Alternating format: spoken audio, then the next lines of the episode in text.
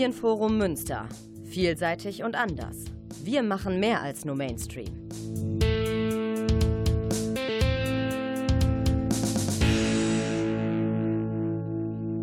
Ja, hallo, hier ist wieder Radio Graswurzelrevolution. Heute mal nicht aus dem Studio des Medienforums Münster, sondern aus Oberhausen. Wir senden heute aus der Wohnung von Ellen Diederich. Ellen Diederich ist 77 Jahre alt und eine ganz wichtige Friedensaktivistin und Frauenaktivistin, äh, bundesweit äh, auch ziemlich bekannt geworden, auch durch ihre Friedensbus-Touren, die sie gemacht hat und auch das Archiv, was sie aufgebaut hat, zusammen mit Fasia Jansen, das internationale Frauen Friedensarchiv, das jetzt äh, seit einigen Monaten in, in Duisburg im, im, Archiv für alternative Schrifttum zum großen Teil zu finden ist, aber zum Teil eben auch hier heute noch bei ihr in der Wohnung. Diese Sendung heute wird auch mitgeschnitten von Münstertube. Da ist der Lothar Hill hinter der Kamera heute. Das heißt, man kann diese Sendung, die ihr jetzt im Radio hört, die könnt ihr euch also auch dann im Internet auf YouTube angucken, ähm, im Münster-Tube-Kanal. Da werdet ihr auch viel mehr noch sehen können. Da werden auch Bilder zu sehen sein aus der Wohnung von Ellen und auch aus dem Archiv äh, in Duisburg, dem Archiv für alternative Schriftturm. Und das heißt, dann kriegt ihr auch nochmal einen visuellen Eindruck von dieser großartigen, bunten äh, Wohnungslandschaft, in der ich mich hier gerade befinde. Äh, mein Name ist Dr. Bernd Drücke. Äh, ich bin Mitherausgeber der Zeitung Graswurzelrevolution und ihr hört gerade die Radiosendung der Zeitung Graswurzelrevolution, die ihr auch natürlich in der nächsten Ausgabe im September in der Graswurzelrevolution Nummer 361 nachlesen könnt. Die Erde hat 10.000 Löcher, da wächst kein Baum darin. Raketen stehen und schweigen, weil sie auf Menschen zeigen, wo du bist und wo ich auch bin. Leute, wo wir wohnen, muss Platz für alle sein. Für Haus und Baum und Gras und Wind und für die Stadt, in der wir sind. Die Stadt hat zehntausend Bäume tragen grünes Laub, da will ich mit dir lachen und abends lange wachen, dass kein Feuer bläst sie zu Staub. Leute, wo wir wohnen, muss Platz für alle sein, für Haus und Baum und Gras und Wind und für die Stadt, in der wir sind. Die Sonne hat neun Planeten, acht Sterne in Blut und Eis. Nur wo wir sind, ist Leben, das wird uns nicht vergeben, wenn wir's vertun für keinen Preis. Leute, wo wir wohnen, Platz für alle sein, für Haus und Baum und Gras und Wind und für die Stadt, in der wir sind. Leute, wo wir wohnen, muss Platz für alle sein, für Haus und Baum und Gras und Wind und für die Stadt, in der wir sind. Ja, hallo, hier ist wieder Radio Graswurzelrevolution. Heute mal nicht aus dem Studio des Medienforums Münster, sondern aus Oberhausen. Wir senden heute aus der Wohnung von Ellen Diederich. Ellen Diederich ist 77 Jahre alt und eine ganz wichtige Friedensaktivistin und Frauenaktivistin, äh, bundesweit äh, auch ziemlich bekannt geworden, auch durch ihre, ja, ihre Friedensbus-Touren, die sie gemacht hat und auch das Archiv, was sie aufgebaut hat, zusammen mit Fasia Jansen, das internationale Frauenfriedensarchiv, das jetzt äh, seit einigen Monaten in, in Duisburg im, im, Archiv für alternative Schrifttum zum großen Teil zu finden ist, aber zum Teil eben auch hier heute noch bei ihr in der Wohnung. Ja, Ellen, ähm, du hast eigentlich eine unglaublich spannende Lebensgeschichte. Ich, äh, ich, will jetzt heute vielleicht gar nicht so viele Fragen stellen, sondern ich will dich auch einfach mal erzählen lassen. Du bist, glaube ich, aufgewachsen in Dortmund in, und erzähl doch mal, wie fing alles an? Wie hast du ähm, ja dein Leben so gelebt, wie es bis jetzt gelebt hast und wie ist ähm, ja wie wurdest du politisiert in gewisser Weise? Du hast ja sehr viel politische Arbeit auch getrieben und äh, da möchte ich mal fragen, wie denn alles anfing. Ich bin geboren 1944. Das war das Jahr, in dem das Ruhrgebiet zerbombt worden ist. Und das hat mich sehr geprägt. Also auch wenn ich noch ein Baby war oder so, aber meine Mutter hat mir sehr viel berichtet. Also die Nächte von ihrer, also ihrer Schwangerschaft und die Nächte meines ersten Lebensjahres verbrachten wir in Bunkern.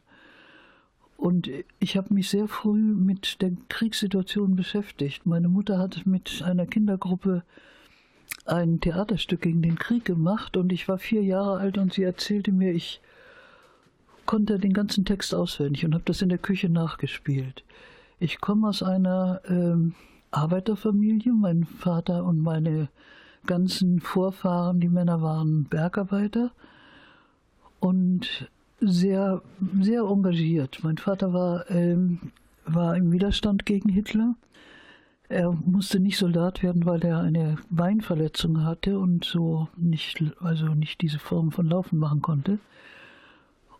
Und meine Eltern haben ein Haus gemacht, als ich sechs Jahre alt war, ein Haus für junge Männer, die im, im Krieg und danach straffällig geworden waren, die das Elternhaus verloren hatten und so weiter. Und die sind dann, wenn sie aus dem Knast kamen, sind die zu uns gekommen. Wir waren immer so 30, 40 Menschen zu Hause.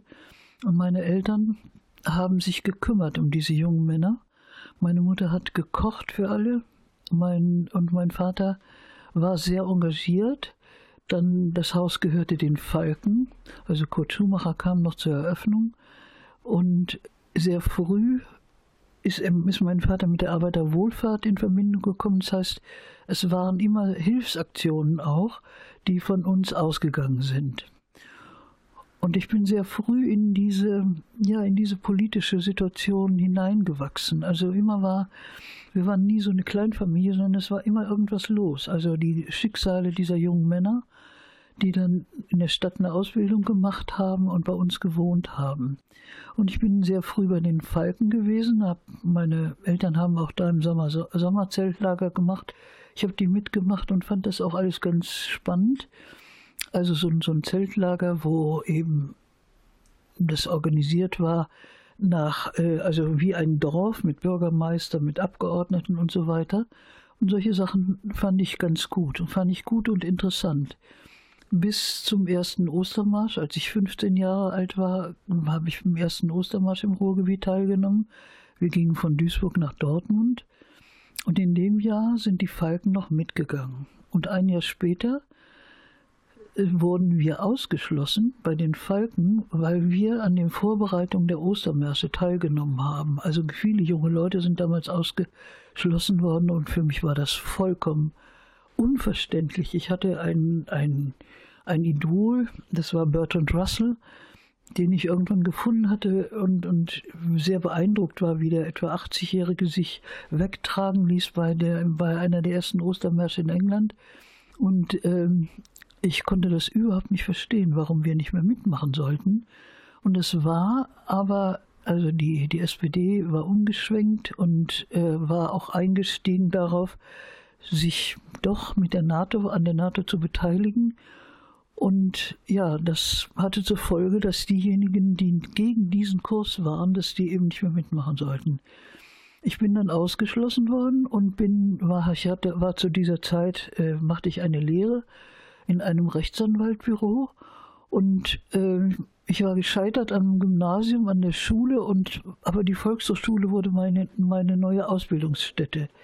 Die Volkshochschule in Dortmund war sehr gut. Es waren sehr viele politische Sachen da. Die hatten ein wunderbares Kinoprogramm. Für 50 Pfennig konnte man die besten Filme der Welt sehen und, und ähm, man kannten, lernte alle, alle Filme kennen, alle, ähm, ja, es war so eine, eine runde Sache.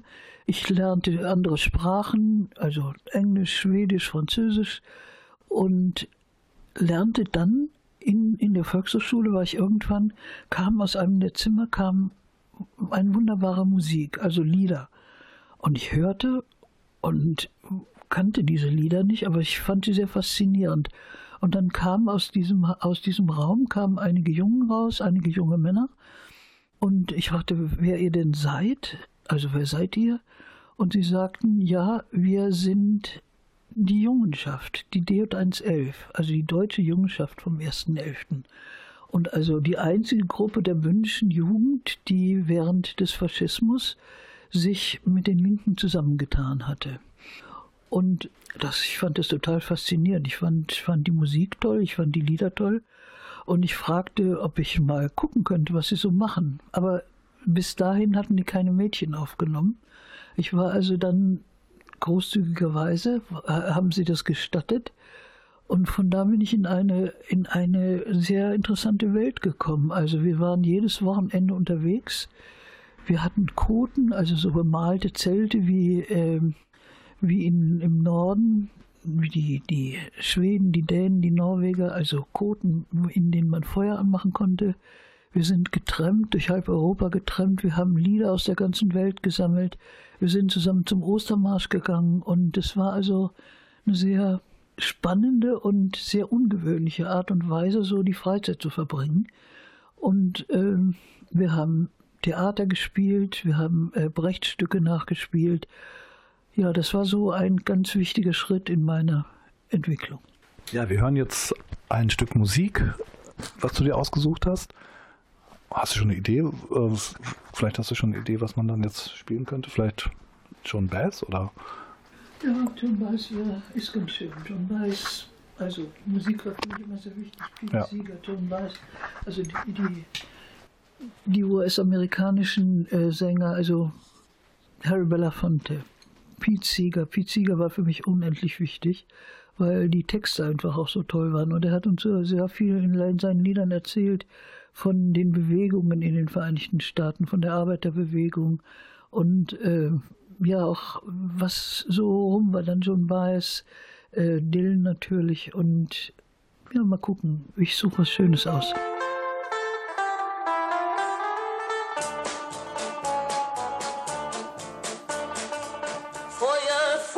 Mann legt Feuer. Ein Atomminengürtel wird geplant. Geht auf die Straße und schreit Feuer. Feuer, unsere Erde wird verbrannt. Geht auf die Straße und schreit Feuer. Feuer, unsere Erde wird verbrannt. Fahrer, lass die Glocken läuten, denn wir brennen alle sonst zu Staub fort mit den großen Generälen. Sie sind für den Schrei der Menschen taub. Fort mit den großen Generälen. Sie sind für den Schrei der Menschen taub. Bauer, deine grünen Felder sind bedroht von diesem Teufelsplan. Denn gegen Menschen, Vieh und Wälder steht die Wand aus Feuerhimmel an. Denn gegen Menschen, Vieh und Wälder steht die Wand aus Feuerhimmel an. Bürger, deine alten Städte sind nicht heil, doch haben überlebt. Wer aber wird sie noch erkennen? wenn am letzten Tag die Erde bebt. Wer aber wird sie noch erkennen, wenn am letzten Tag die Erde bebt? Arbeiter, die Werke brennen, wo dein Schweiß dir gibt ein täglich Brot. Sieh, wo die Himmel heut nur qualmen, sind sie morgen wohl vom Feuer rot wo die Himmel heut nur qualmen, sind sie morgen voll vom Feuer rot.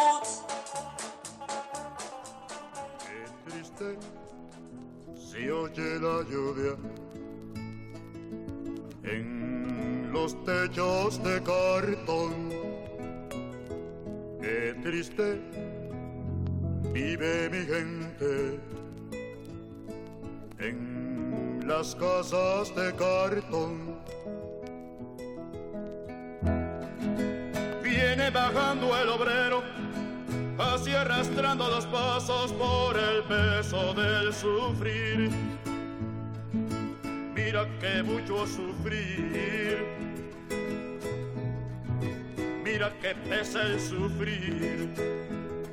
Arriba deja la mujer preñada, abajo está la ciudad y se pierde en su maraña. Hoy es lo mismo que ayer,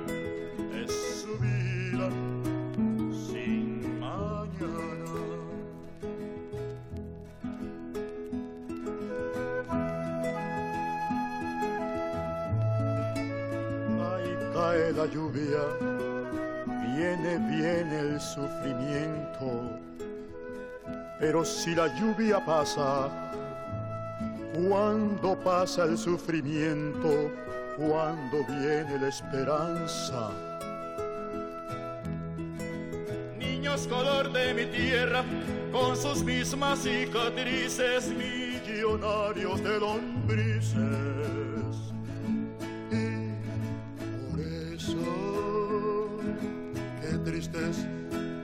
Viven los niños en las casas de cartón. Qué alegres viven los perros, casa del explotador. Usted no lo va a creer, pero hay escuelas de perros y les dan educación. Pa' que no muerdan los diarios, pero al patrón hace años, muchos años, que está mordiendo el obrero.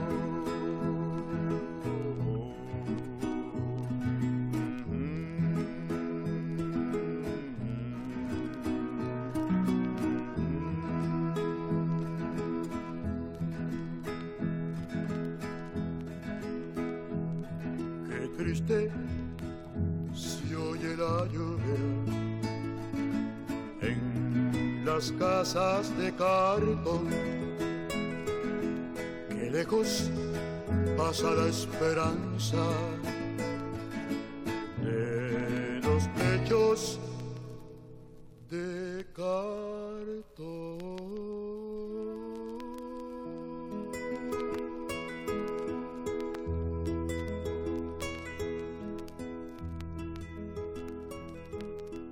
hier sind wir bei der Radio Graswurzelrevolution. Wie gesagt, heute nicht aus dem Studio des Medienforums Münster, sondern aus der Wohnung von Ellen Diederich in Oberhausen.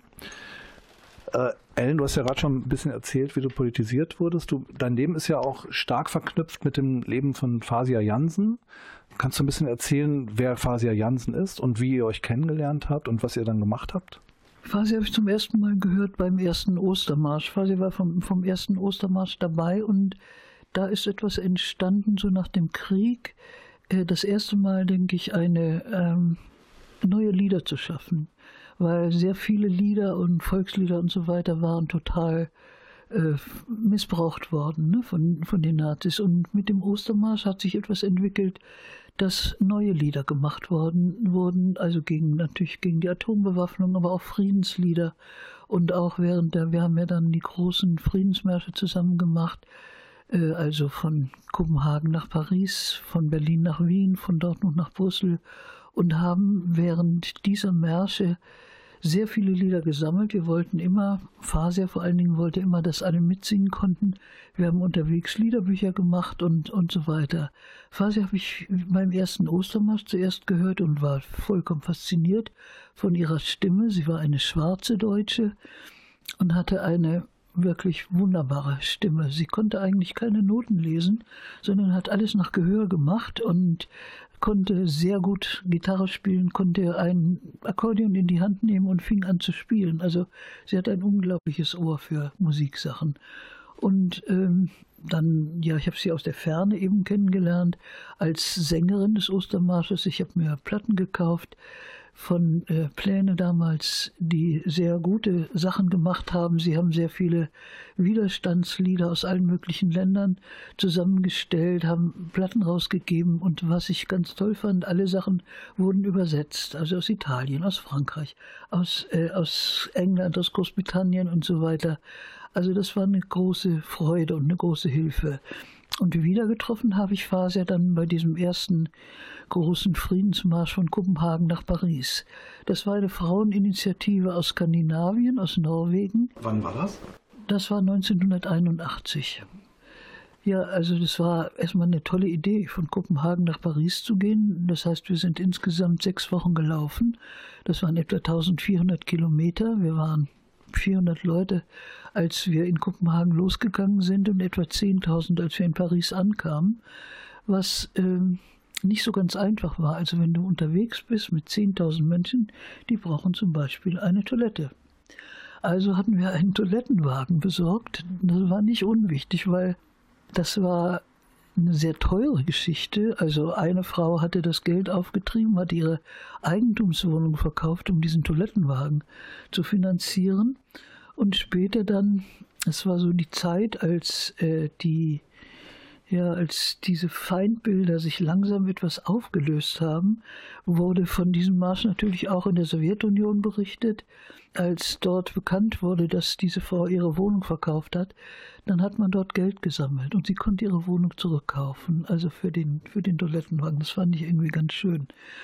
Und ähm, ja, wir waren eben Menschen aus allen möglichen Ländern, wie gesagt, von Frauen initiiert. Männer und Kinder waren herzlich eingeladen, mitzukommen. Aber die Frauen haben die Organisation in der Hand behalten. Was auch interessant war, weil, ähm, also wenn man sonst vielleicht beim Ostermarsch oder bei anderen Friedensdemonstrationen, dann hieß es immer relativ aggressiv, was stehst du da am Straßenrand, reihe dich ein als Demonstrant. So. Und die Frauen haben das anders gemacht. Die haben gewunken. So, wenn da Leute am Fenster gesessen haben, haben so lange gewunken, bis die zurückgewinkt haben. Und es war auch sehr interessant, welche Wohnungen auf einmal aufgingen, wo wir schlafen konnten und so. Ne? Also, weil das war ja so zu Beginn der großen Friedensbewegung, also in den 80er Jahren und es war sehr, eine sehr lebendige Sache. Es war, war ein, eine Musikgruppe aus, aus England, äh, die sehr viele Lieder mitgebracht haben. Und wie gesagt, wir haben dann, damit alle mitsingen konnten, haben wir versucht, während des Laufens ein, ein Liederbuch zu bekommen. Und da war Fasia sehr wichtig. Fasia hatte da überhaupt keine Scheu. Die ging so unterwegs dann in die Rathäuser und hat gesagt, wir brauchen tausend Kopien wir müssen irgendwie dieses Liederbuch zustande kommen, bekommen und äh, das klappte dann auch meistens. Und Fasia war so, ja, sie stand morgens schon auf, hatte entweder ihr Akkordeon oder die Gitarre in der Hand und ist schon mal rumgegangen. Also wir haben ja sehr häufig draußen geschlafen, in Zelten oder so und, und sie hat sie war ein so lebendiger Mensch und ein so freundlicher Mensch auch bei ihren ganzen Schwierigkeiten des Lebens, die sie gehabt hat. Als schwarzes Kind kann man sich vorstellen, in, im faschistischen Deutschland, in Hamburg, ist sie aufgewachsen, so aufzuwachsen. Ihr Vater war einer der ersten afrikanischen Diplomaten in Europa. Äh, er hat in Hamburg äh, gelebt und, und hat dort als Diplomat gearbeitet und ihre Mutter war Kindermädchen bei dieser afrikanischen Diplomatenfamilie. Und irgendwo hat sich da so eine Beziehung entwickelt zwischen dem Vater, zwischen dem afrikanischen Vater und der deutschen Mutter. Und die afrikanische Familie musste dann irgendwann oder ist zurückgegangen nach Afrika, wollten Fasia auch mitnehmen, aber die Mutter wollte, dass Fasia bei ihr bleibt. Das war dann ein sehr, sehr schwieriges Leben. Sie war also ähm, alleinerziehend. Das Kind war ja nicht in einer Ehe geboren, sondern sie war allein mit dem Kind und dann ein schwarzes Kind. Sie ist wirklich sehr, sehr verzweifelt gewesen. Oft, sie wollte auch irgendwann, wollte sie in die Elbe gehen mit Faser. Zum Glück hat sie das nicht gemacht. Und sie hat dann einen deutschen Mann gefunden, einen, der auch im Widerstand war gegen die Nazis, der dann auch leider in eine Zeit lang ins Gefängnis gekommen ist aufgrund seiner Widerstandsaktion. Aber der unglaublich liebevoll mit Fasia umgegangen ist und der auch, also da gab es dann eine Stütze, eine Stützung, dass sie doch einigermaßen leben konnten. Als Fasia 14 Jahre alt war, damals war es üblich, die Mädchen im Alter von 14 und 15 Jahren mussten ein Jahr in einem Haushalt arbeiten. Bei Fasia sagte man dann, einer deutschen Familie sei ein dunkelhäutiges Mädchen nicht zuzumuten und sie sollte entweder in einem Keller äh, mit an der Rüstung arbeiten oder sie sollte dann in der Küche im Außenlager des Konzentrationslagers Neuengamme arbeiten. Und da ist sie dann hingekommen und da waren vor allen Dingen Kriegsgefangene aus der Ukraine und aus verschiedenen anderen Ländern, die auch in dieser Küche gearbeitet haben. Die Frauen, die im KZ waren, waren polnische Jüdinnen. Und Fasia musste dann mit den anderen zusammen kochen. Und das Kochen bestand darin, ja, Kartoffelschalen zu kochen und so. Also es war wirklich ganz furchtbar.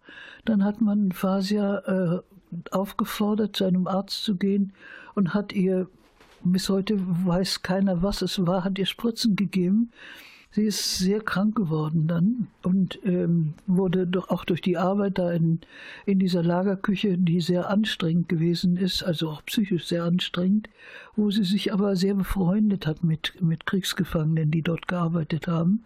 Aber sie ist sehr, sehr krank geworden. Und als der Krieg, sie hat aber zum Glück überlebt und als der Krieg zu Ende war, ist sie zusammengebrochen und hatte lange, lange Zeit damit zu tun, einigermaßen gesund zu werden und war während ihres ganzen Lebens vielleicht fünf oder sechs Jahre des Lebens immer in Krankenhäusern, ne? weil sie, weil diese, diese Krankheit, die hatte, sie hatte eine ganz starke Herzkrankheit auch, immer wiedergekommen ist. Das hat sie aber nicht davon abgehalten, Sängerin zu werden. Also sie war erst in, in, einem, in einem Chor in Hamburg, äh, die so ein antifaschistischer Chor, wo sie gelernt hat zu singen und mit der Musik umzugehen. Das Geld hat sie verdient, indem sie auf Ausflugsschiffen in Hamburg äh, Akkordeon gespielt hat. Und sie hat dann in, sich entschieden, ja doch, ich möchte Sängerin werden. Und hat dann durch ein, bei verschiedenen Treffen hat sie eine Frau aus Oberhausen kennengelernt, die hieß Anneliese Althoff. Und Anneliese Althoff kam hier aus einer antifaschistischen Familie. Der Vater war im Widerstand. Und die beiden haben sich sehr angefreundet. Und für Fasia war es trotz der nicht so guten Luft im Ruhrgebiet besser, hier nach, äh, nach Oberhausen zu gehen, weil die Luft für sie hier besser war als die in Hamburg. Und mit ihrer Krankheit äh, war das also eine gute Möglichkeit. Und die Familie von Anneliese und, und äh, Althoff, äh, die Mutter und der Vater, haben sie liebevoll aufgenommen. Und Anneliese und einige andere äh, haben sehr viel politische Arbeit gemacht in der Zeit. Und ähm, so, sie waren in der kommunistischen Bewegung und ähm, sind dann, ja, sollten dann teilweise auch wieder verhaftet werden. Aber ähm, Anneliese war kurz im Gefängnis, aber es ging dann so aus, dass sie doch weitermachen konnten in, in, ihrer Arbeit. Und sie haben alle möglichen Friedensaktionen gemacht. This neighborhood is blighted. That's what people say. Half the buildings are abandoned. Everything is gray. Half the kids have asthma because of the sewage plants nearby. And the mayor doesn't seem to care if we live or die. That's the situation. Now let me take you to the part. The center of this neighborhood. What you could call the heart, a vacant lot of broken glass. For years, that's what it's been. But the neighbors got together, said this is where we will begin. We'll dig this dirt, plant a seed. Push aside the concrete so the earth beneath is free. We'll plant a garden, grow some food to eat, and the sunflowers looking to the sky say, We reclaim this street.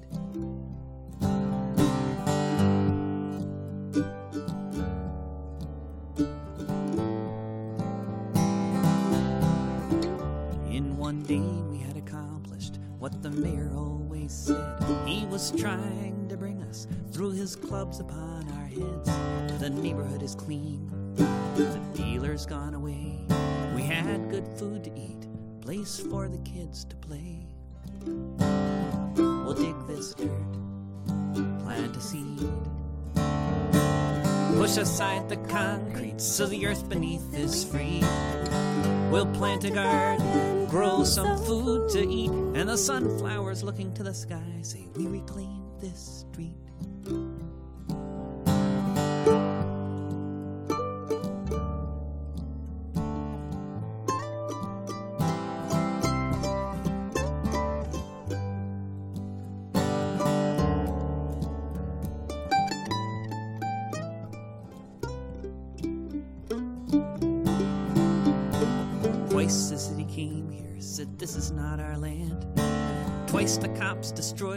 All the work of our own hands. Uprooted plants and broken tools lay scattered all around. But the next day, the only thing you could see was fingers in the ground. We'll dig this dirt, plant a seed. Push aside the concrete so the earth beneath is free. We'll plant a garden, grow some food to eat, and the sunflowers looking to the sky say, We reclaim this street. We reclaim this street.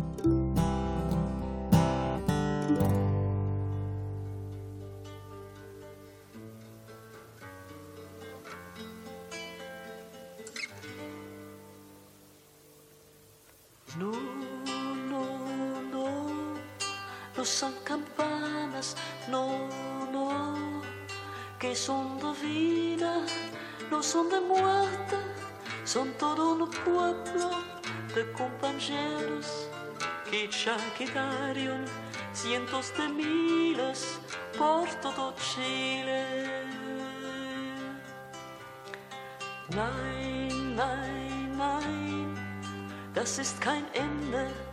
Nein, nein, das ist kein Sterben, das ist das Leben. Das ist ein Volk da, das sind Genossen, die da geblieben.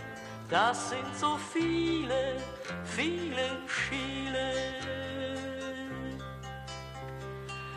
Ja, ja, ja, das sind die Mütter. Ja, ja, das sind die Bauern, die Bergarbeiter, das sind Studenten. Sie alle kämpften, sie alle starben. Das sind so viele, viele Chile. Nein, nein, nein, nichts wird vergessen.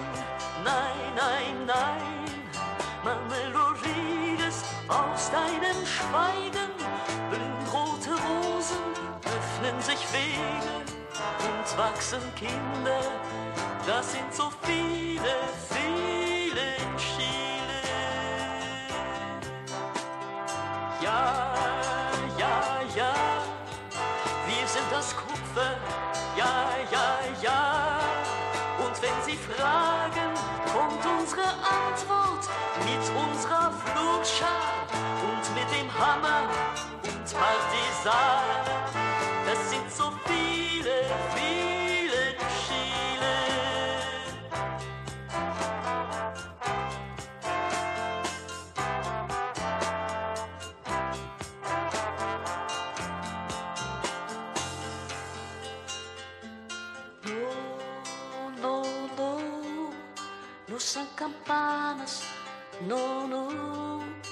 que son de vida, no son de muerte, son todo un pueblo de compañeros que ya quedaron cientos de miles por todo Chile.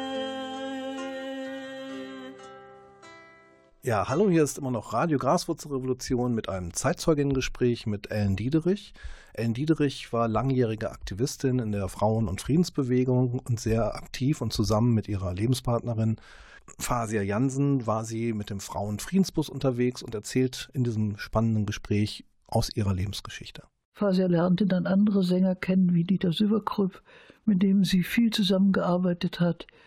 Sie haben äh, die Lieder der Französischen Revolution zusammen gesungen. Sie haben ganz viele Friedenslieder gemacht und vor allen Dingen auch Lieder gegen die ganze Atomgefahr.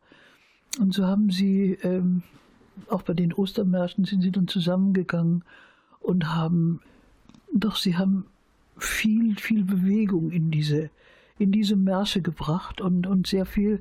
Und Fasia war trotz allen Schwierigkeiten, trotz Krankheiten und trotz allen Erfahrungen, die sie gemacht hat, sie war ein sehr freundlicher Mensch, ein sehr fröhlicher Mensch. Auch sie konnte andere mitreißen. Also loskommen mit, das war ein, einer ihrer Sätze, ne, den sie sehr oft gesagt hat. Und man konnte sich ihr gar nicht entziehen. So, sie war so bestimmt dann, also positiv bestimmt, dass man wirklich mitgehen wollte auch. Ne? So, das war. Naja, und bei diesem langen Friedensmarsch haben wir uns dann wieder näher kennengelernt. Meine Tochter war auch mit, die haben sich auch sehr angefreundet. Und nachdem der Friedensmarsch, nachdem wir in Paris waren und dann im Herbst war, in, ich wohnte zu der Zeit in Frankfurt, war die Buchmesse in Frankfurt und Fasia suchte was, wo sie äh, übernachten konnte damit sie kein Hotel bezahlen musste und hat dann bei uns in der, eine Wohngemeinschaft in Frankfurt, dann bei uns gewohnt. Und äh, dazu kam, sie hatte die ganzen Jahre hier im Ruhrgebiet in den Arbeitskämpfen auch sehr viel gemacht. Sie hat, also es war da die Zeit, wo die Zechen geschlossen wurden, wo die Metallbetriebe geschlossen wurden, auch Frauenbetriebe. Und Fasia hatte die ganzen äh, Kämpfe mitgemacht, bei Hösch, beim Schalker Verein und so weiter. Und dann, ich hatte, war eingeladen von den Ruhrfestspielen zu einer Veranstaltung, also eine Friedensveranstaltung, ich sollte einen Vortrag halten. Und dann fragten mich die Leute von den Ruhrfestspielen, ob ich nicht irgendeine Idee hätte. Sie machten ja zum 1. Mai immer die große Eröffnung der Ruhrfestspiele, ob ich nicht eine Idee hätte, eine große Frauenveranstaltung zu machen bei, am 1. Mai bei den Ruhrfestspielen.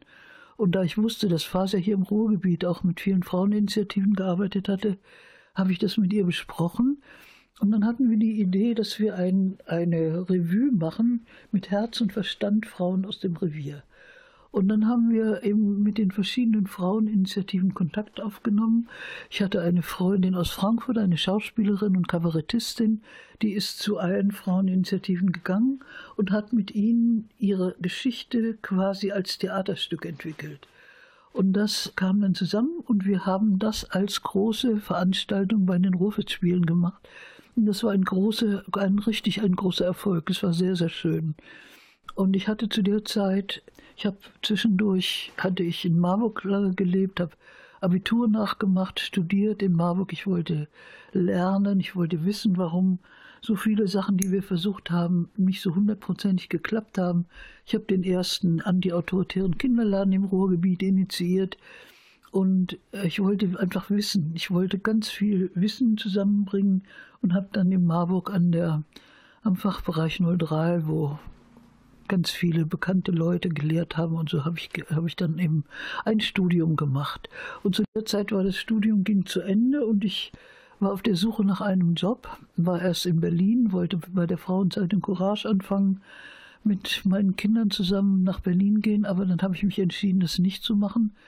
Bin stattdessen nach Offenbach gegangen, nach Frankfurt, nach Offenbach zum sozialistischen Büro und habe dort zwei Jahre im Büro gearbeitet, habe viel gelernt, aber ähm, das war noch keine Situation für Frauen. Also die ganze Linke zu der Zeit war nicht sehr frauenfreundlich, kann man nicht sagen.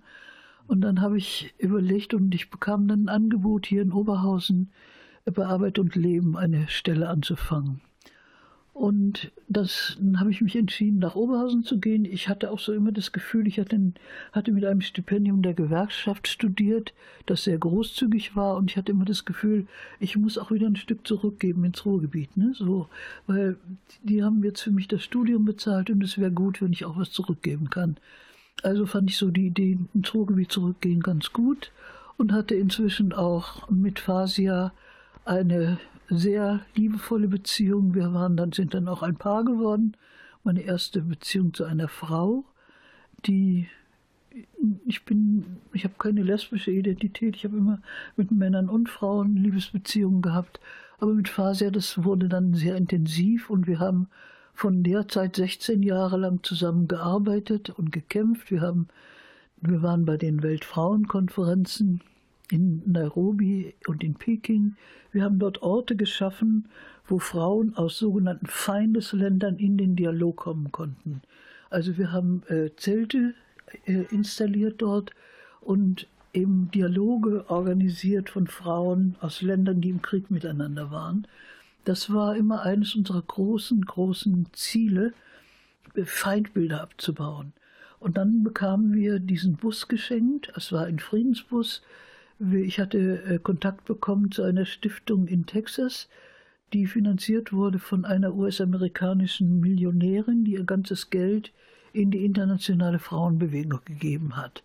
Die hat unglaublich viele Sachen unterstützt und vor allen Dingen auch in Texas, also in Austin, sehr viele Sachen organisiert. Das war also wirklich ein eine beispiellose Geschichte. Aber das war auch dann Anfang der 80er Jahre mit dem Frieden. Friedensraum. Ja, das war nach 45 war, also 45 war die Weltfrauenkonferenz und vor, ganz kurz vorher hatte ich die Stiftung kennengelernt und die hatten mich eingeladen zu einem Treffen nach, nach Texas, das mich vollkommen fremd war erstmal, ne? also vom. Dialekt her und Sprache konnte ich nicht so gut sprechen. Aber ich meine, diesen Frauenfriedensbus, das habt ihr dann, mit dem seid ihr ja, ich glaube 200, das habe ich gelesen, 200.000 Kilometer durch, durch Europa gefahren. Europa und USA gefahren. Und ja, wir sind, also es waren zwei verschiedene Busse. Einer war in Europa und einer war in den USA. Und äh, dieser Bus, diesen Bus haben wir, den fanden wir unheimlich gut. Also wir wollten quasi und ich, wir wollten nie ein Haus haben. Das hat uns nie interessiert. Aber dieser Bus war ein bewegliches Haus, mit dem wir überall hinfahren konnten, wo Hilfe gebraucht wurde, wo Aktionen gewesen sind, ne, wo und wo wir eben unser Ziel war nach der Weltfrauenkonferenz in Nairobi, wo sehr viele Frauen auch aus den sozialistischen Ländern waren.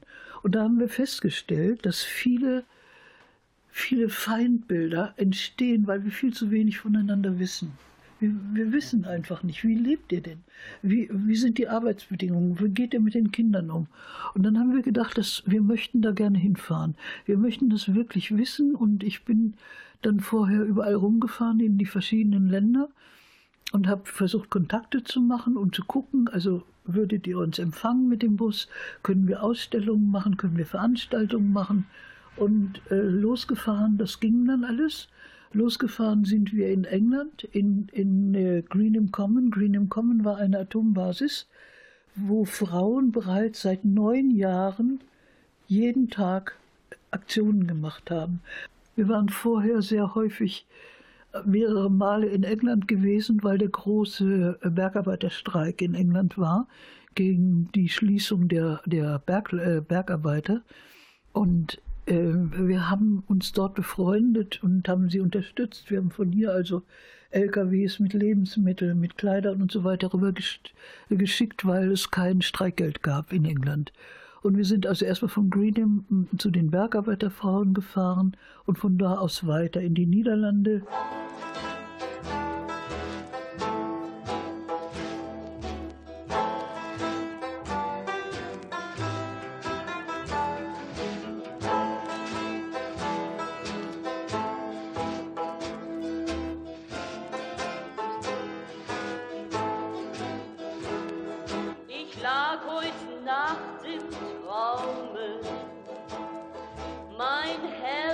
voll Angst und Not. Ich sah die Bombe fallen und Millionen Menschen tot. Ich ging zum Hospitale, ob ich meinen Mann dort find. Doch das Hospital war verschwunden.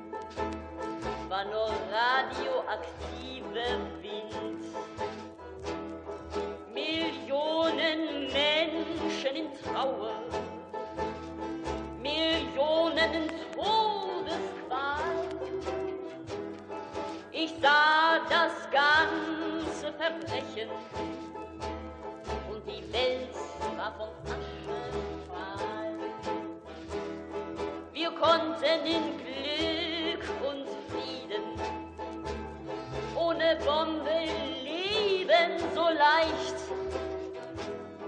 Doch diese Politiker oben hatten viel, nur das nicht erreicht.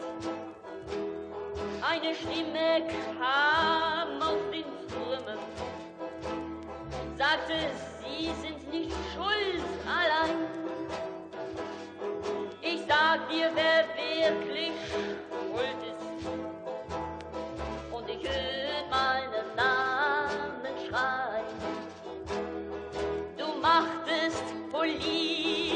Mächtig. Was du sahst, war dein Fernsehspiel. Du konntest das Unheil bannen.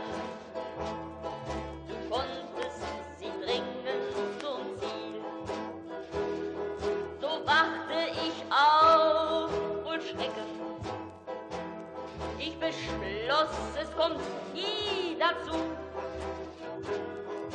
Ich beschloss, man muss Frieden machen und nichts anderes versuche ich zu tun. Ich erzählte euch meine Geschichte. Ihr müsst wählen, jetzt kommt's drauf an. Sagt den Leuten gegen die Bombe, muss ein jeder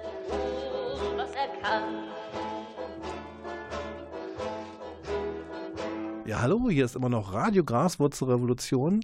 Das war eine Sendung mit Ellen Diederich, der Friedens- und Frauenaktivistin aus Oberhausen. Das ist der erste Teil eines dreiteiligen Zeitzeuginnengesprächs mit ihr. Es ging vor allen Dingen um die Friedensbewegung, um die Frauenbewegung, um das internationale Frauenfriedensarchiv Fasia Jansen, was die Ellen Diederich mit aufgebaut hat und was jetzt in Duisburg im Archiv für alternative Schrifttum zu finden ist. Die Sendung äh, wird fortgesetzt. Teil 2 ist zu hören am 20. August um 20.05 Uhr hier auf Antenne Münster im, ja, im Bürgerfunk. Und am 22. August auf Antenne Münster wieder um, diesmal um 19.05 Uhr. Und das gesamte Gespräch ist auch nachzusehen im Internet auf der Seite MünsterTube auf YouTube, im YouTube-Kanal und äh, nachzulesen demnächst in der Zeitung Graswurzelrevolution äh, zu finden, dann auf graswurzel.net. Und weitere Infos zur Sendung finden Sie auf medienforum-münster.de. Ich verabschiede mich hier aus Münster, Bernd Drücke. Ciao. Und in der Technik Klaus Blödo.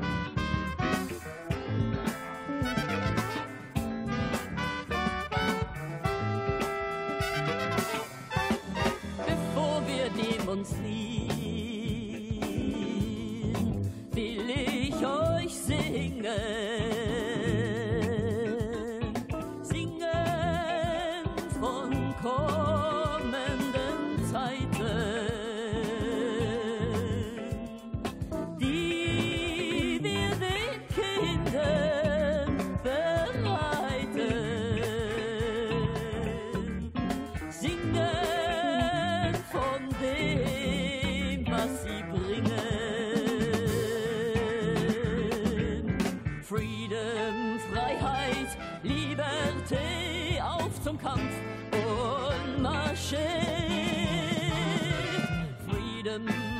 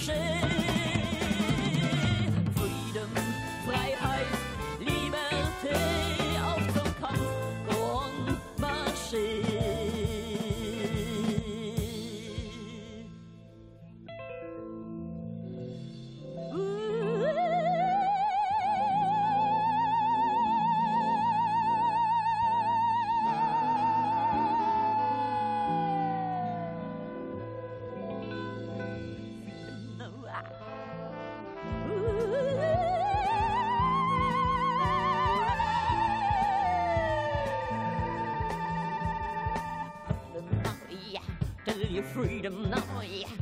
Go on, boys, take freedom now, yeah. Ooh.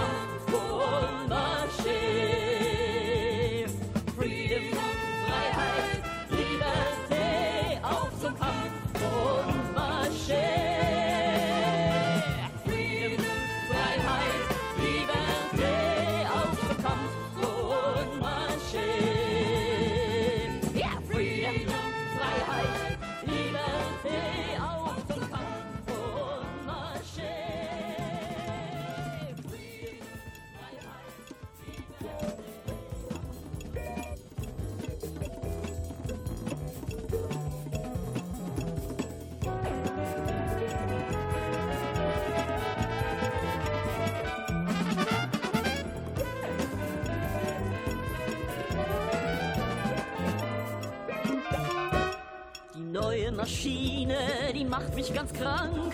Wohl 900 Griffe pro Stunde im Takt. Keine Zeit mehr für Träume vom Meer und dem Wind. Was treibt uns nur so schnell zu sein? So schnell zu sein für drei Mark und acht. Denk mal nach, denk mal nach, denk mal nach. Denk mal nach, denk mal nach, denk mal nach. Denk mal nach, denk mal nach, denk mal nach. Denk mal nach. Drei von uns entlassen, wer kommt morgen dran?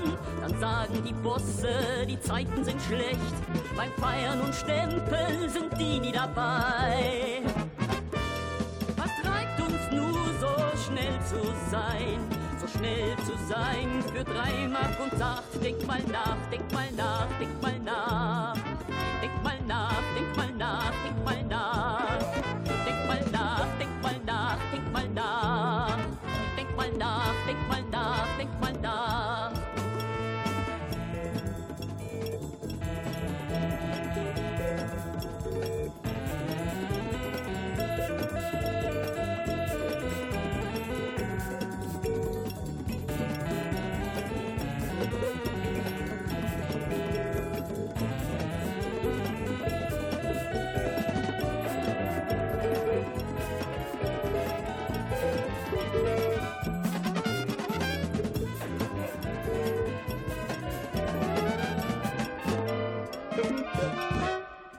Machen Gesetze, kein Streit mehr um Lohn. Ach, Liebster, ich seh dich im Traume schon tot, erschossen bei einer Demonstration.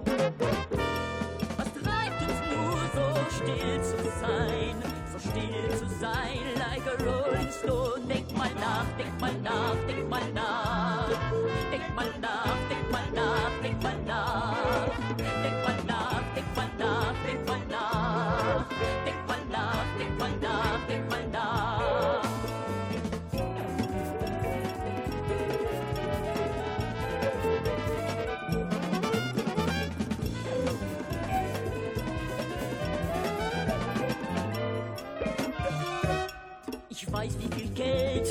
die Maschine ausspuckt und wie viel davon der Konzern runterschluckt.